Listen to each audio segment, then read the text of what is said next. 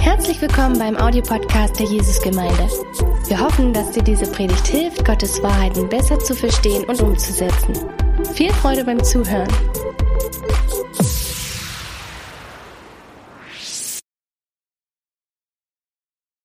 Es ist toll, wenn Gott wirkt und die Geschichte heute geht auch darum, dass wir dem lebendigen Gott dienen, der wirklich heutzutage auch wirkt. Und es geht heute um Daniel 5 und Daniel 5 ist vielleicht ein nicht so bekanntes Kapitel von dem Buch. Viele Leute, wenn sie an Daniel denken, denken sie an seine Freunde mit dem Feuerofen oder sie denken an Daniel und der Löwengrube.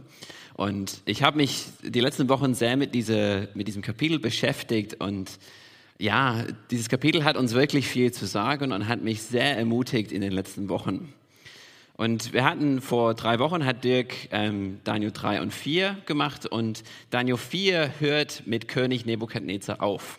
Und am Anfang von Kapitel 5 haben wir plötzlich König Belsazar. Und man könnte sich fragen, wer ist das überhaupt? Und äh, man muss verstehen, es sind ungefähr 23 Jahre nach dem Tod von Nebukadnezar bis Kapitel 5 losgeht. Und nachdem Nebukadnezar gestorben ist, werden verschiedene Leute König. Und die werden meistens König, indem sie den vorherigen König umbringen lassen oder selber umbringen. Und der letzte von diesen Königen war ein König Nabonides. Und er ist eigentlich der König in dieser Geschichte.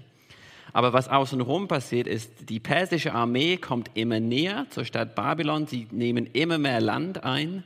Und der König Nabonides bekommt das natürlich mit und flüchtet einfach vor der persischen Armee und hinterlässt der Regierung einfach seinem Sohn Belsazar.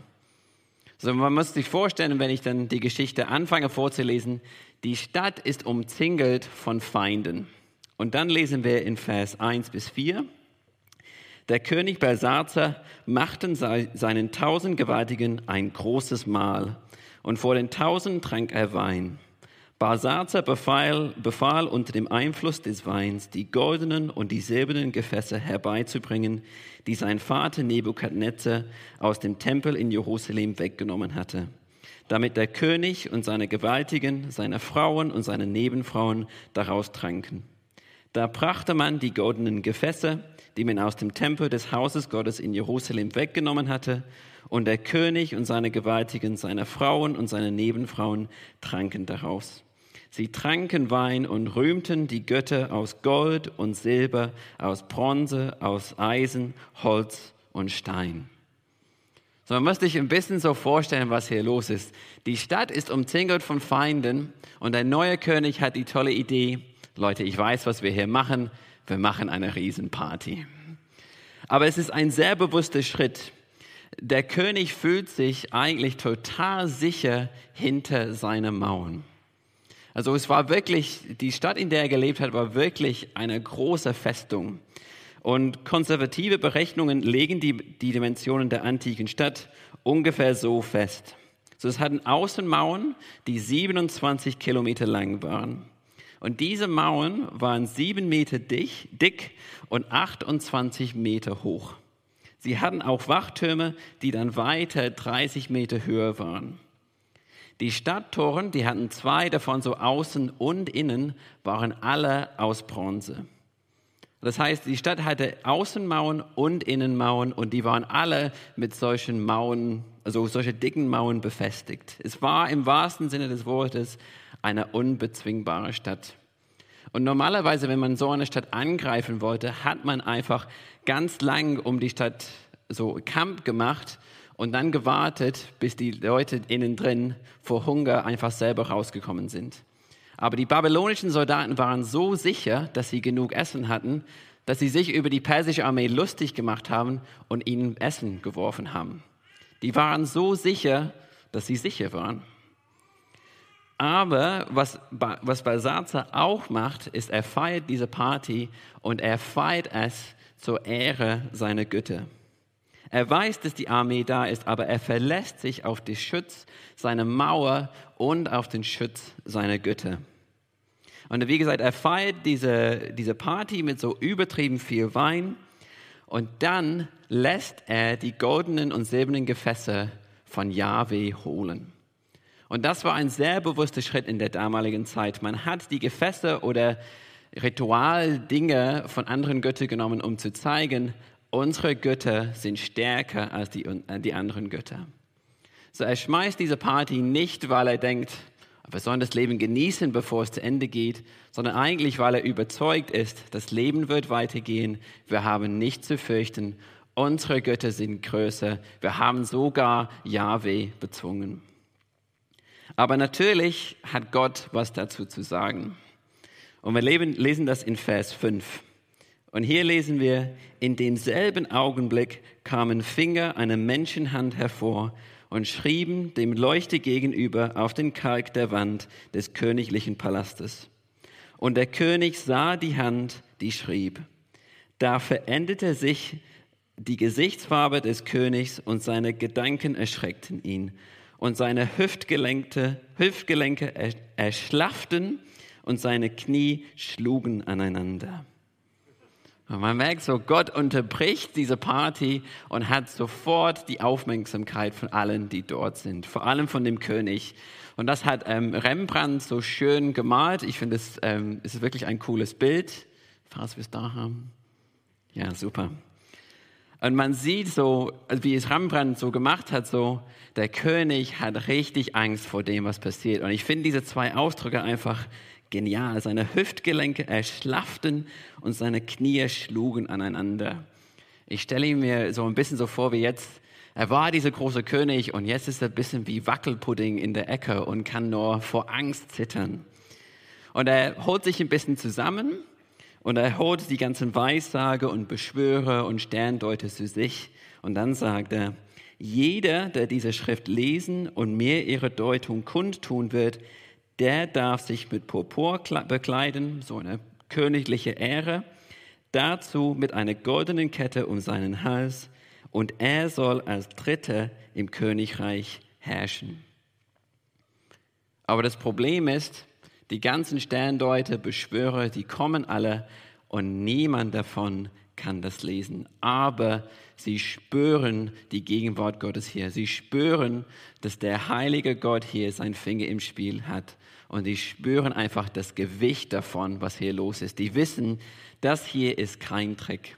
Das wird nicht von einem Menschen gemacht.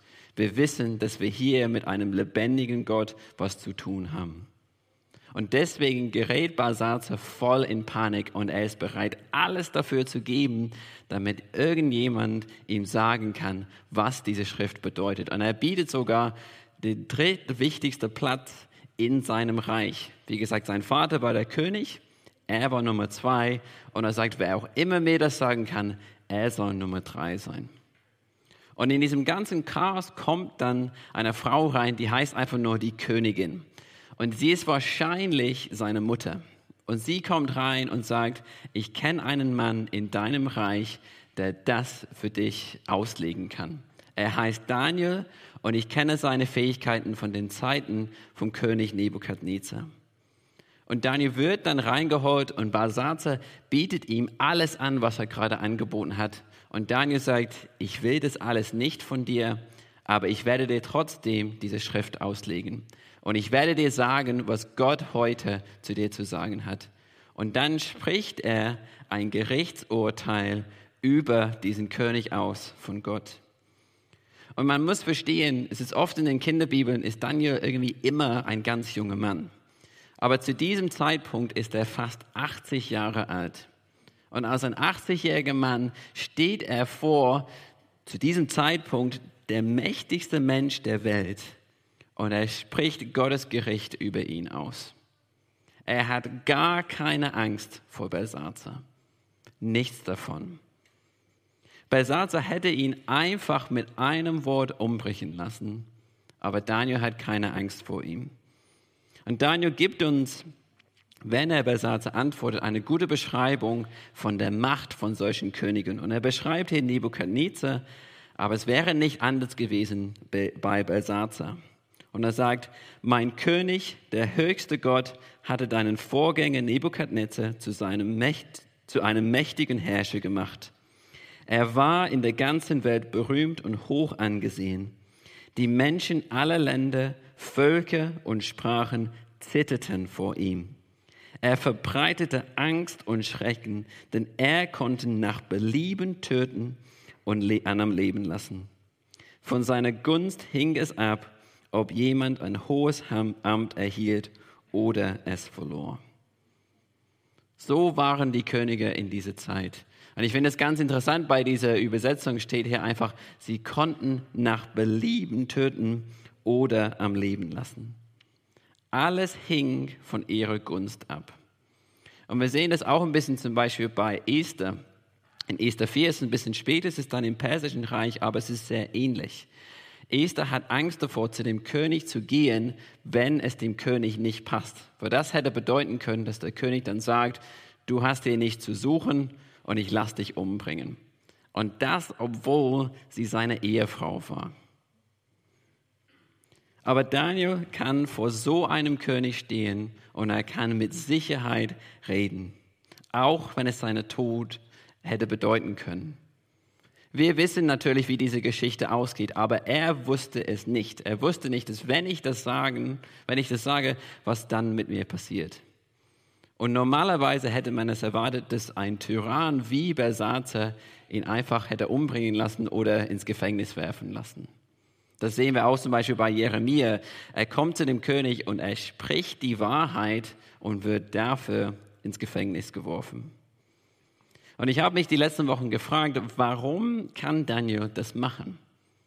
Was befähigt ihn dazu, so vor einem König zu reden? Und ich glaube, Daniel weiß ganz genau, wer sein Gott ist und wie groß sein Gott ist.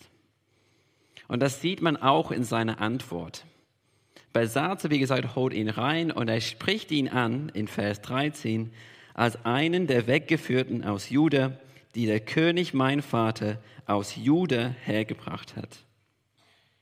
Und Daniel fängt an, in Vers 18 zu reden und er sagt, du König, der höchste Gott hatte deinem Vater Nebukadnezar das Königtum und die Größe und die Majestät und die Herrlichkeit verliehen das Reich deines Vaters im Sinne vom Vorgänger kommt von dem höchsten Gott. Und er, benutzt sehr absichtlich dieses Wort, der höchste Gott.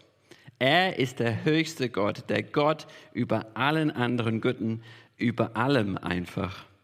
Und selbst der große Nebukadnezar, der große König schlechthin, war in Gottes Hand. Und auch er musste lernen, auch er musste das lernen.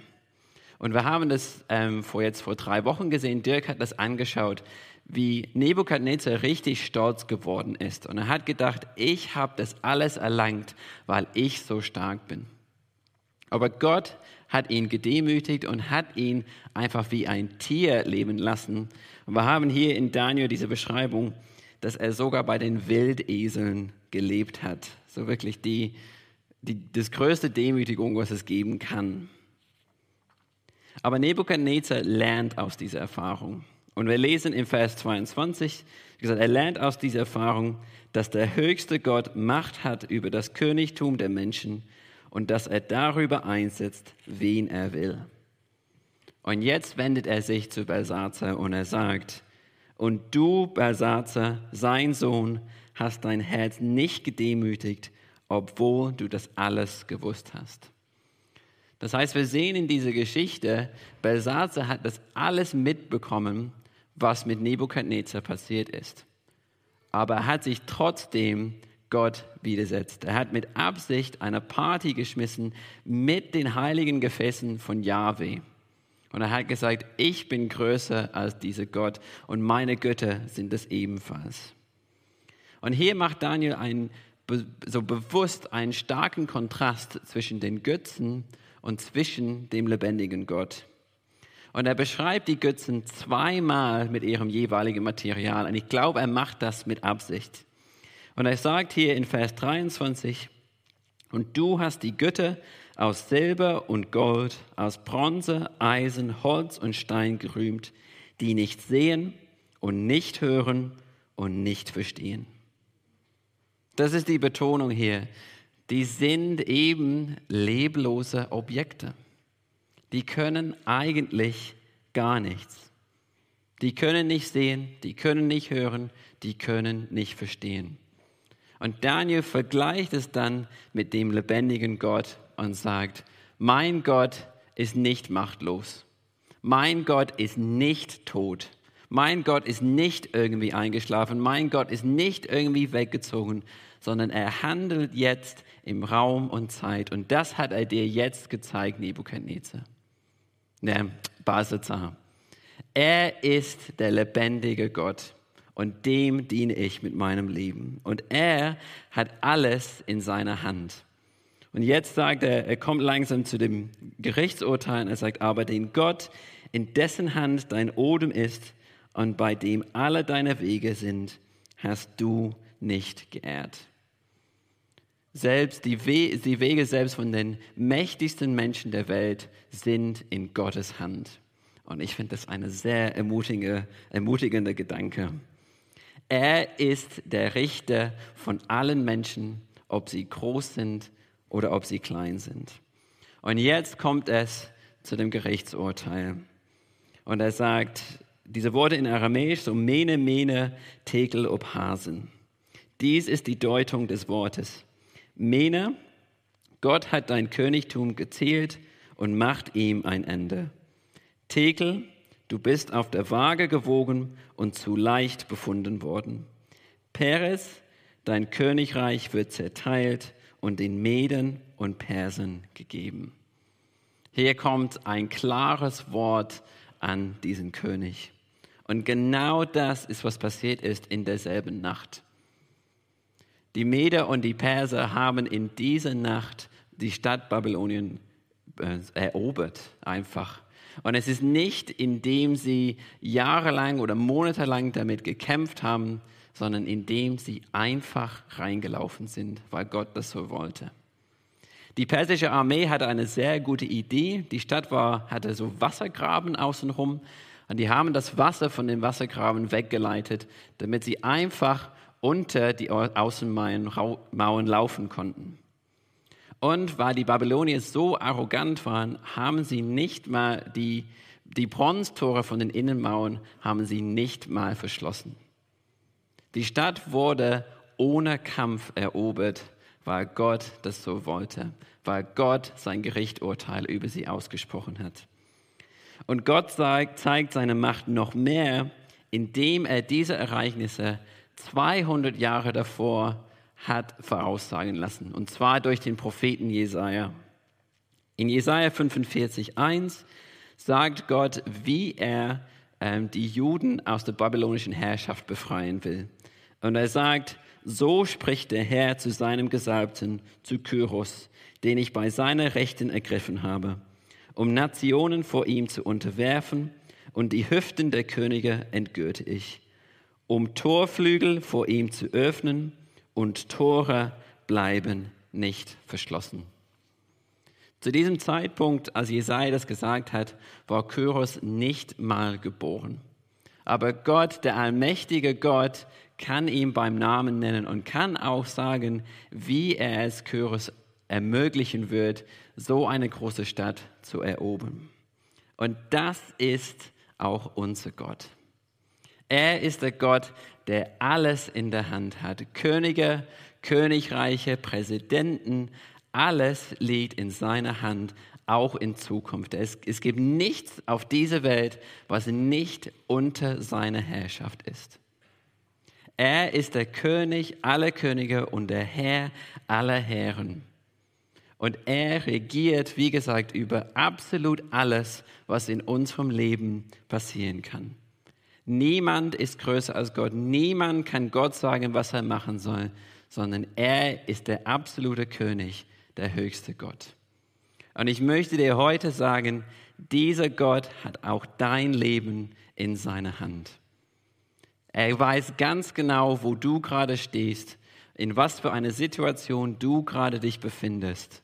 Und er sagt, ich halte es und ich weiß ganz genau, was ich da machen will. Und es ist oft so, dass wir vor Situationen stehen, wie so eine befestigte Stadt wie Babylon. Und wir denken, wie soll das gehen? Und Gott sagt zu dir heute Morgen, ich bin in der Lage, solche Torflügel einfach zu öffnen für dich, weil ich herrsche. Und ich möchte euch einfach ermutigen, erneut Gott zu vertrauen heute Morgen, weil er wirklich alles in, in deinem Leben in seiner Hand hat. Die Welt vertraut auf Götzen. Die sehen heutzutage ein bisschen anders aus, aber es ist genauso. Heutzutage vertrauen die Menschen auf Erfolg, auf Beruf, auf Geld, vielleicht sogar auf Likes im Social Media. Aber diese Dinge können uns keinen Halt geben und sie können uns nicht retten. Genauso wenig wie Statue aus Gold und aus Silber. Es gibt nur einen Gott und das ist genau, was Daniel vor Augen hat. Und er sagt, der Gott, der Himmel und Erde geschaffen hat, dieser Gott ist mein Richter. Und das ist sogar, was sein Name bedeutet. Daniel bedeutet, Gott ist mein Richter. Und ich habe hier ein tolles Zitat von Dirk zu seinem Namen und wie Daniel gedacht hat. Und er hat geschrieben, die Beurteilung und das Gericht Gottes ist so sicher wie der Sonnenaufgang am nächsten Morgen. Und dies hat Daniel leben lassen, als ob Gott wirklich jeden seiner eigenen Schritte beurteilt.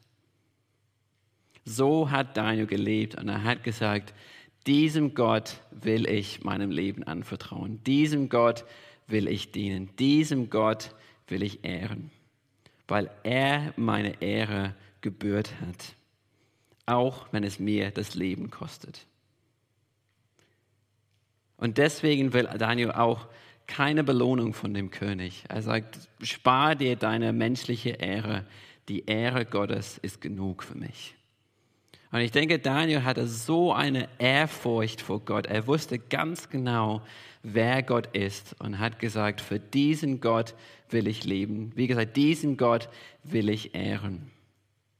Und ich wünsche mir, dass wir auch eine neue Ehrfurcht dafür bekommen, wer unser Gott ist. Dass wir wirklich erneut begreifen, was es bedeutet, dass er der allmächtige Herrscher der Welt ist. Und dass wir sagen, Gott, du hast meinen Lobpreis verdient, einfach weil du du bist. Es ist oft so, dass wir Gott dafür anbeten, für das, was er tut. Und das ist gut und richtig. Aber er ist würdig, auch wenn er nichts tut. Und ich glaube, so hat Daniel auch gelebt. Und er hat gesagt, selbst wenn Gott nicht eingreift, selbst wenn Gott mich nicht rettet, ich werde ihn preisen. Aber ich glaube nicht, dass Daniel irgendwie ängstlich ist oder einfach religiös. Das soll ich machen als, als guter Jude. Er hat Ehrfurcht vor Gott, aber er weiß auch gleichzeitig, wie dieser Gott ihn sieht. In der zweiten Hälfte von dem Buch Daniel gibt es verschiedene Visionen und verschiedene Träume von Daniel. Und mehrmals spricht er in diesen Träumen mit dem Engel Gabriel. Und dreimal in diesen Gesprächen nennt, nennt der Engel Daniel einen viel geliebten Mann. Ich habe hier ein Beispiel, zum Beispiel Daniel 10, 11. Und er, das ist der Engel, sprach zu mir, Daniel, du viel geliebter Mann. Du viel geliebter Mann. Ich ich finde diese Aussage einfach überwältigend. Und das ist genau, was Gott jetzt zu uns sagt, wenn wir seine Kinder sind. Du bist eine vielgeliebte Frau. Du bist ein vielgeliebter Mann. Wenn wir zu Gott gehören, sind wir vielgeliebte Kinder Gottes. Und das ist was, was wir in Balance halten müssen. Er ist der allmächtige Gott, der alles in der Hand hat und er ist der Gott, der uns vielgeliebte Kinder nennt. Und ich denke, wenn man diese zwei Dinge wirklich kombinieren kann, dann haben wir wirklich nichts zu fürchten in unserem Leben. Wir haben einen Gott, der alles unter Kontrolle hat und der uns wirklich liebt und das Beste für unser Leben hat, im Sinne hat. Und er beweist das am meisten, wenn wir das Evangelium anschauen. Ich habe vorhin beschrieben, wie die Könige der damaligen Zeit waren, dass sie über Leben und Tod entscheiden konnten, dass man einen guten Grund hatten, also haben musste, um in ihre Gegenwart zu kommen. Aber Gott ist der heilige Gott. Und dass er heilig ist, bedeutet, dass er von der Sünde vollkommen getrennt ist. Sünde ist alles, was mit Gottes Wesen, mit Gottes Willen nicht übereinstimmt. Gott hasst Sünde und will nichts mit ihr zu tun haben. Und deswegen kann Sünde in seiner Gegenwart nicht bestehen. Und jeder Mensch hat gesündigt. Niemand auf dieser Welt lebt, wie Gott es möchte. Niemand lebt, wie Gott es will. Niemand lebt ein gutes Leben, wie Gott es beschreibt. Und deswegen sind wir unwürdig, in Gottes Gegenwart zu kommen. Wir als Menschen hatten nichts bei Gott zu suchen. Wir hätten in seiner Gegenwart keine Sekunde aushalten können. Und ich denke, ein gutes Bild dafür ist einfach die Sonne. Die Sonne ist etwas, was uns natürlich Leben gibt und ist was Schönes, aber je näher man zur Sonne kommt, desto gefährlicher wird es für uns. Und es ist genauso für sündige Menschen mit der Gegenwart Gottes. Und wenn alle Menschen vor dem Richterstuhl Gottes stehen, dann werden sie mit der vollen Heiligkeit und Gerechtigkeit Gottes konfrontiert. Und sie werden dafür den vollen Zorn Gottes erleben. Und das ist furchtbar. Aber die gute Botschaft des Evangeliums ist, dass Jesus am Kreuz den vollen Zorn Gottes getragen hat. In 2. Korinther 5, 21 beschreibt es Paulus so, dass er sagt, Gott, also Jesus selbst, ist die Sünde für uns geworden. Er hat die volle Strafe für uns auf sich genommen. Und Paulus beschreibt es so gut in Epheser 2. Ich lese Epheser 2, 3 bis 5. Wir alle haben früher so gelebt. Wir ließen uns von den Begierden unserer eigenen Natur leiten und taten, wozu unsere selbstsüchtigen Gedanken uns drängten. So wie wir unserem Wesen nach waren, hatten wir, genau wie alle anderen, nichts verdient als Gottes Zorn. Doch Gottes Erbarmen ist unbegreiflich groß. Wir waren aufgrund unserer Verfehlungen tot, aber er hat uns so sehr geliebt, dass er uns zusammen mit Christus lebendig gemacht hat. Ja, es ist nichts als Gnade, dass ihr gerettet seid. Gott hat uns so viel Gnade gezeigt, weil er uns liebt.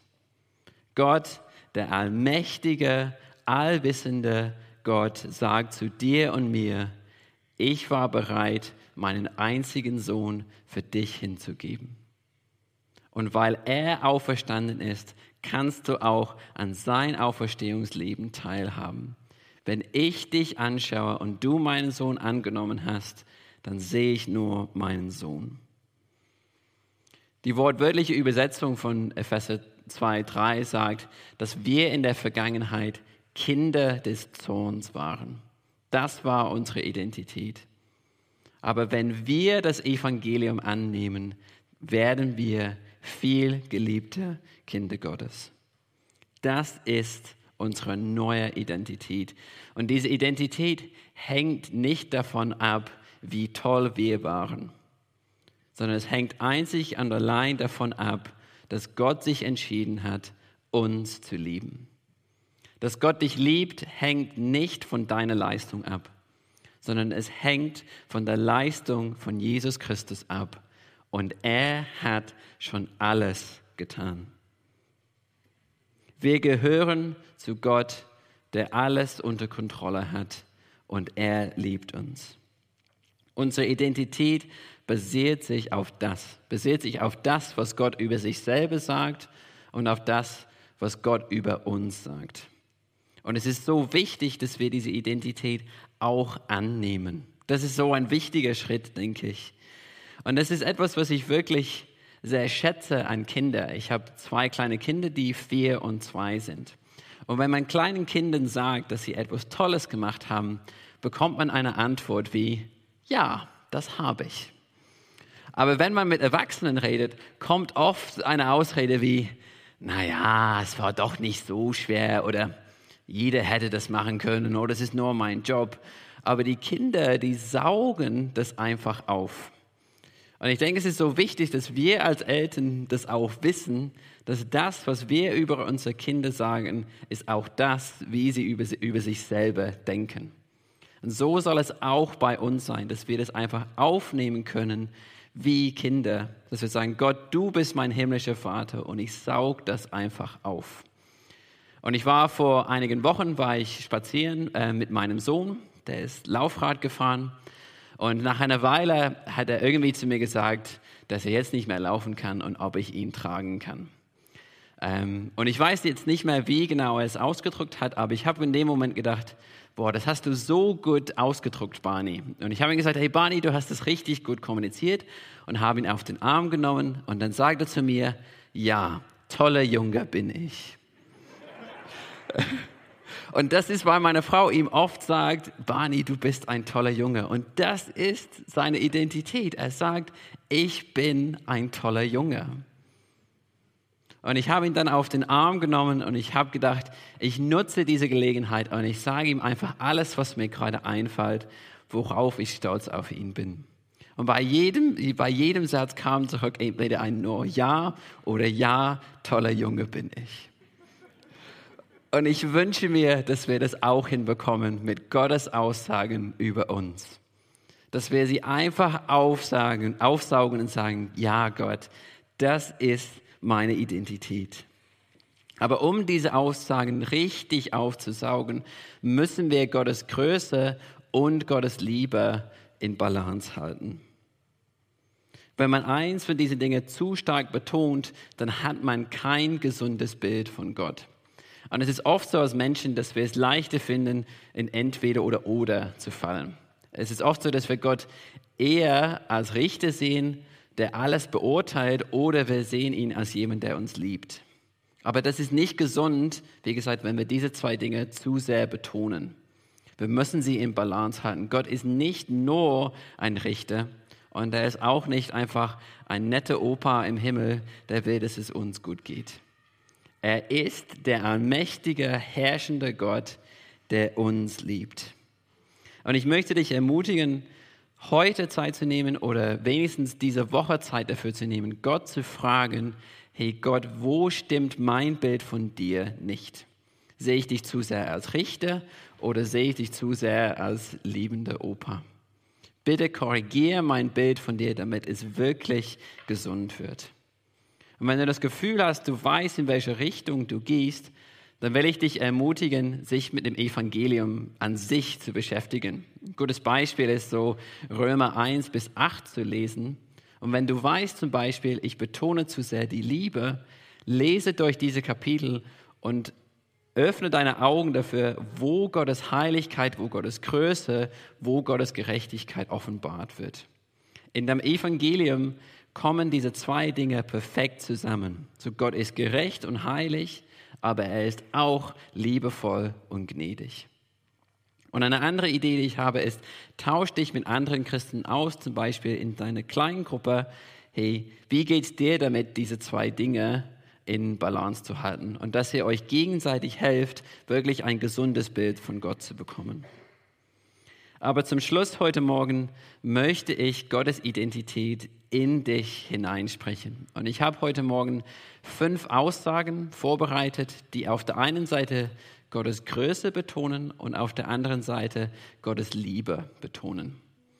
Und die sind nicht einfach nette Gedanken, die ich mir selber ausgedacht habe und habe gedacht, es wäre nett, das zu sagen, sondern sie kommen alle aus dem Wort Gottes. Das heißt, Gott sagt diese Dinge zu dir, wenn du zu ihm gehörst. Während dieser Zeit wird die Band leise im Hintergrund spielen. Und du kannst entscheiden, entweder liest du die Stellen einfach mit oder schließe einfach deine Augen und hör sie zu. Aber das Wichtigste ist, ist, dass du dein Herz aufmachst und diese Aussagen wie ein Kind einfach aufsaugst.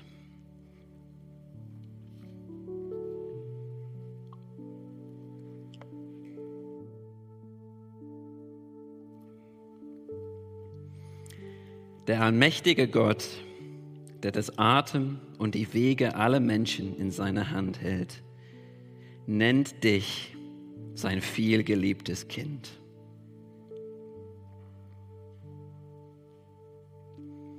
Der große Gott, der die ganze Welt mit allem, was darin ist, geschaffen hat, ist bei dir.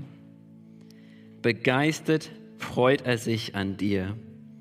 Vor Liebe ist er sprachlos ergriffen und jauchzt doch mit lauten Jubelrufen über dich.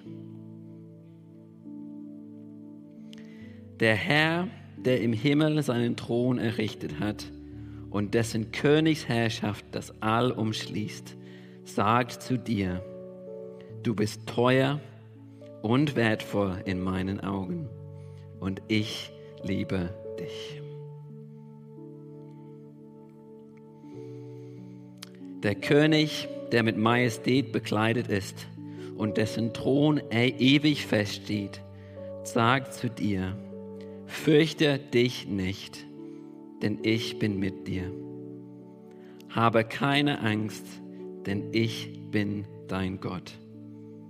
Ich stärke dich, ja, ich helfe dir, ja, ich halte dich mit der rechten Hand meiner Gerechtigkeit.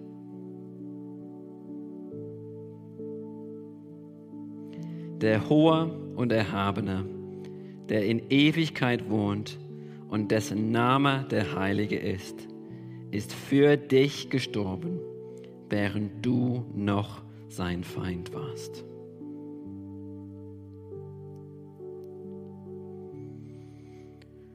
Jesus, ich, ich danke dir so sehr für deine Güte. Ich danke dir so sehr, dass du gekommen bist, um uns zu retten und um uns zu befreien. Als wir machtlos waren, Gott, als wir hoffnungslos waren, als wir in einer Lage waren, aus der wir uns nicht hätten rausschaffen können. Danke, dass du gekommen bist, obwohl du das nicht hätte machen müssen. Danke für deine große Liebe. Danke für die Identität, die wir in dir finden. Ich danke dir so sehr, dass du die ganze Welt und unser Leben in deiner Hand hältst. Ich danke dir, dass wir dir vertrauen können. Ich danke dir, dass wir uns auf dich verlassen können.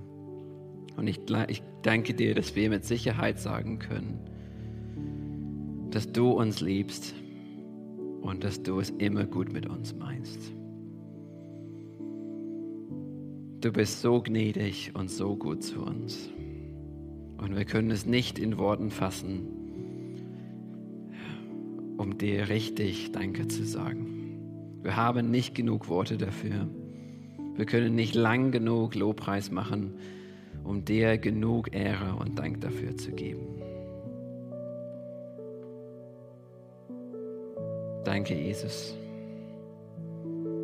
Wir lieben dich und wir lieben es, mit dir zu leben. Und wir sind so dankbar dafür. Amen.